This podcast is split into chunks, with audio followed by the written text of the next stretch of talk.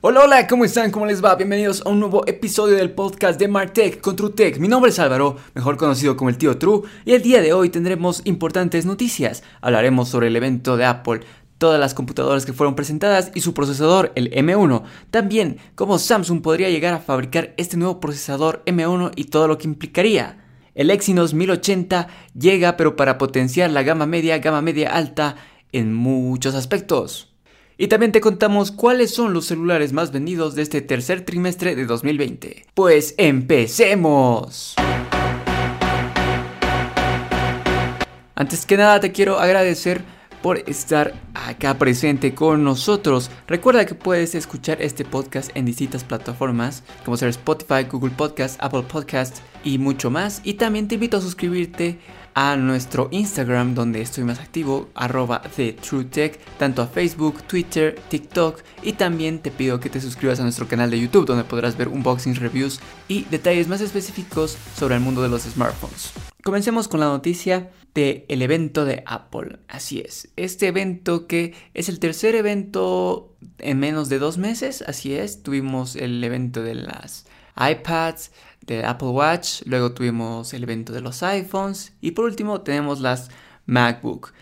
En este caso presentaron su procesador, el M1, este procesador que se había hablado tanto y bueno, te comento que Apple fabrica sus procesadores para teléfonos, pero no lo hacía para las computadoras. En este caso usaba los procesadores de Intel, pero ha optado por avanzar en este campo ya que ellos tienen su propio software ellos hacen su propio hardware y tener una mejor integración. Ok, en este nuevo procesador gastará la mitad de la energía, pero doblará su rendimiento. Bastante interesante las gráficas que mostraron en el evento. Es un procesador de 8 núcleos, 4 núcleos dedicados a la alta potencia y 4 núcleos dedicados a la alta eficiencia. Tendremos la memoria RAM integrada dentro de los procesadores, tanto como la GPU. ¿Esto qué significa? Que si quieres ampliar la memoria RAM por tu cuenta no podrás hacerlo. Tendrás que escoger dentro de la página de Apple la opción de aumentar la memoria RAM. Actualmente hay la opción de 8 GB y 16 GB.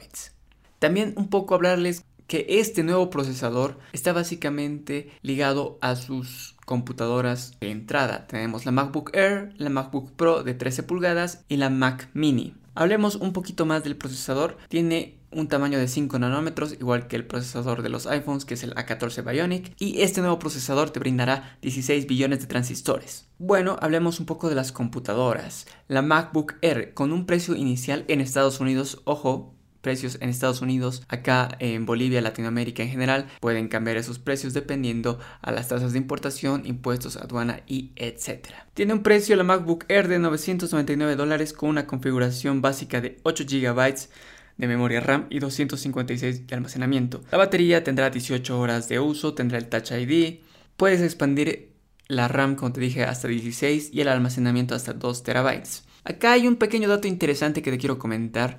Todas las pruebas que mostraron en la presentación de Apple fue con el procesador M1 de 8 núcleos. Pero cuando entras a la web de Apple, en este nuevo procesador, cuando escoges la opción de 999 dólares, hay una opción más carita. Tienes el procesador M1 pero de 7 núcleos. Son 4 núcleos de alta potencia y en este caso 3 de alta eficiencia. ¿Qué podría significar esto? Son procesadores que tal vez un núcleo no funciona bien en las pruebas y Apple no decidió desecharlos y aplicarlos en las computadoras. Esto no solamente pasa con Apple, también pasa en la industria de los procesadores con Intel, con Ryzen, así que no es novedad. Pero bueno, ahí está el dato que si te vas a comprar la MacBook Air más barata, tendrás un procesador de 7 núcleos. Habrá que ver los benchmarks que tanto afecta la diferencia entre el de 7 y el de 8.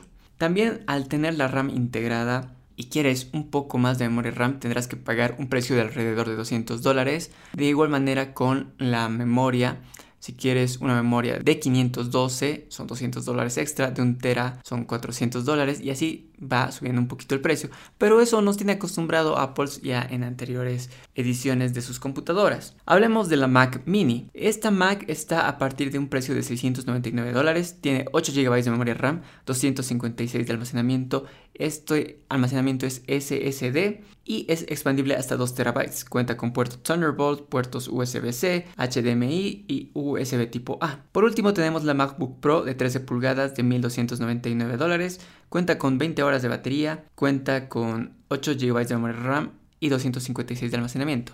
Acá un poquito vamos a charlar en que si quieres comprarte una MacBook Air y una MacBook Pro, básicamente las diferencias están dentro del hardware y no dentro del software, ya que al tener el mismo procesador tienes la misma potencia, tanto en la Air como en la Pro. ¿Qué variaría aquí? Un poquito el grosor, la Air es muy muy finita, la Pro es un poquito más gruesa y un poquito diría más resistente a golpes y caídas. Y también tiene la inclusión de la Touch Bar y la adición de más horas de batería. También tiene mejores altavoces, por así decirlo, que son altavoces que se han incorporado de la MacBook de 16 pulgadas que ya se presentó hace un tiempo. Entonces, ahí va tu criterio de si necesitas esos añadidos en hardware o quieres ahorrarte un poquito y podrías invertir el dinero que te costaría una MacBook Pro en mejoras para la RAM o el almacenamiento de tu MacBook Air. Ahí está bastante interesante cómo se está moviendo Apple. Bueno, vamos a nuestra segunda noticia donde Samsung podría fabricar el chip M1 de las nuevas computadoras. Recordemos que el proveedor de los chips de Apple es la empresa TCMC. Eh, ya va trabajando con ella mucho tiempo pero lo que pasa es que ante la demanda de más computadoras con este nuevo procesador, ya que no vas a depender totalmente de Intel, la línea de producción de TSMC podría entrar en apuros. ¿Y quién está para fabricar los procesadores? Samsung. Apple no escogía a Samsung porque aparte de que les compra las pantallas, el hacer los procesadores eh, interviene un poco en la parte de competencia en el apartado de teléfonos. Recordemos que Samsung y Apple están cabeza a cabeza ahí en las ventas cada año, pero bueno, podría ser una decisión que tome al final de cuentas Apple para no retrasar los envíos de su producto, en este caso de sus nuevas computadoras. Es una fuente en base a Korean Business, pero no es oficial. Esperemos qué pasará con esta noticia en desarrollo. El Exynos 1080 llegará a potenciar la gama media, gama media alta de Samsung. Esta es una excelente noticia. Si estás pensando en cambiar tu celular gama media, yo te diría que te esperes un poquito a que salga este nuevo procesador. No será el primer procesador estrenado en un teléfono Samsung, se habla de que habrá otras empresas, pero te cuento un poquito más de estas mejoras. Es un procesador de 5 nanómetros, bastante interesante ya que las empresas usan este tamaño de procesadores en sus teléfonos de gama alta. Tenemos el iPhone, tenemos el Huawei Mate 40 Pro, que también el Kirin 9000 es un procesador de 5 nanómetros. Obviamente este procesador tendrá 8 núcleos. La GPU de este procesador será la Mali 678 MP10. Podrá soportar grabar videos a 4K a 60 fotogramas por segundo, lo cual nos indicaría una mejora en el apartado de video de los teléfonos gama media. La tecnología 5G también se vería incluida en esta gama, bastante bastante interesante. Y también algo que me gustó mucho es que soportaría tasas de refresco hasta de 144 Hz en pantallas Full HD Plus. Recordemos que en gama media no tenemos una tasa de refresco mayor a la de las 60 Hz y bueno, en el flagship como los S20 eh, los Note 20 tenemos una tasa adaptive de 120 Hz, lo cual nos indicaría que en 2021 ya tendríamos gama media con tasa de refresco de 90, incluso de 120 Hz, y me animaría a decir que ya tendríamos tasa de refresco en gama alta de 144 Hz, pero hay que estar al pendiente. Es por eso que también te invito a visitar nuestro sitio web www.ttt.com.bo, donde ahí también podrás conectarte con nuestras redes sociales y leer los últimos artículos del mundo de la tecnología. Por último, tenemos los celulares más vendidos en este tercer trimestre del 2020. Bueno, voy a dejar un espacio de 3 segundos para que tú me digas cuál sería el celular más vendido según tu criterio. 3, 2, 1. Y tu respuesta final es... Pues bueno, déjame decirte que la respuesta correcta es el iPhone 11. Así es. Me dirás, ¿pero qué? ¿El iPhone 11? Sí, el iPhone 11 con más de 16 millones de ventas en este tercer trimestre es el número 1. El número 2 le sigue el iPhone SE con 10 millones de ventas. Y el tercer lugar llega Samsung, finalmente, con el A21S, alrededor de 9 millones de ventas. Ese es el top 3 de los celulares más vendidos en este tercer trimestre. Y bueno, quiero ver qué pasa hasta fin de año.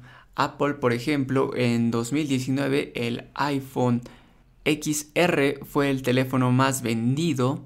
Y te dirás, ¿por qué el iPhone? ¿Por qué Apple mantiene ese liderato y no otras marcas con sus teléfonos insignia? Pues bueno, eso se debería, según mi entender, a que el mayor target de Apple está dentro de Estados Unidos y Europa, países donde es fácil acceder a un iPhone por los planes que presentan las compañías.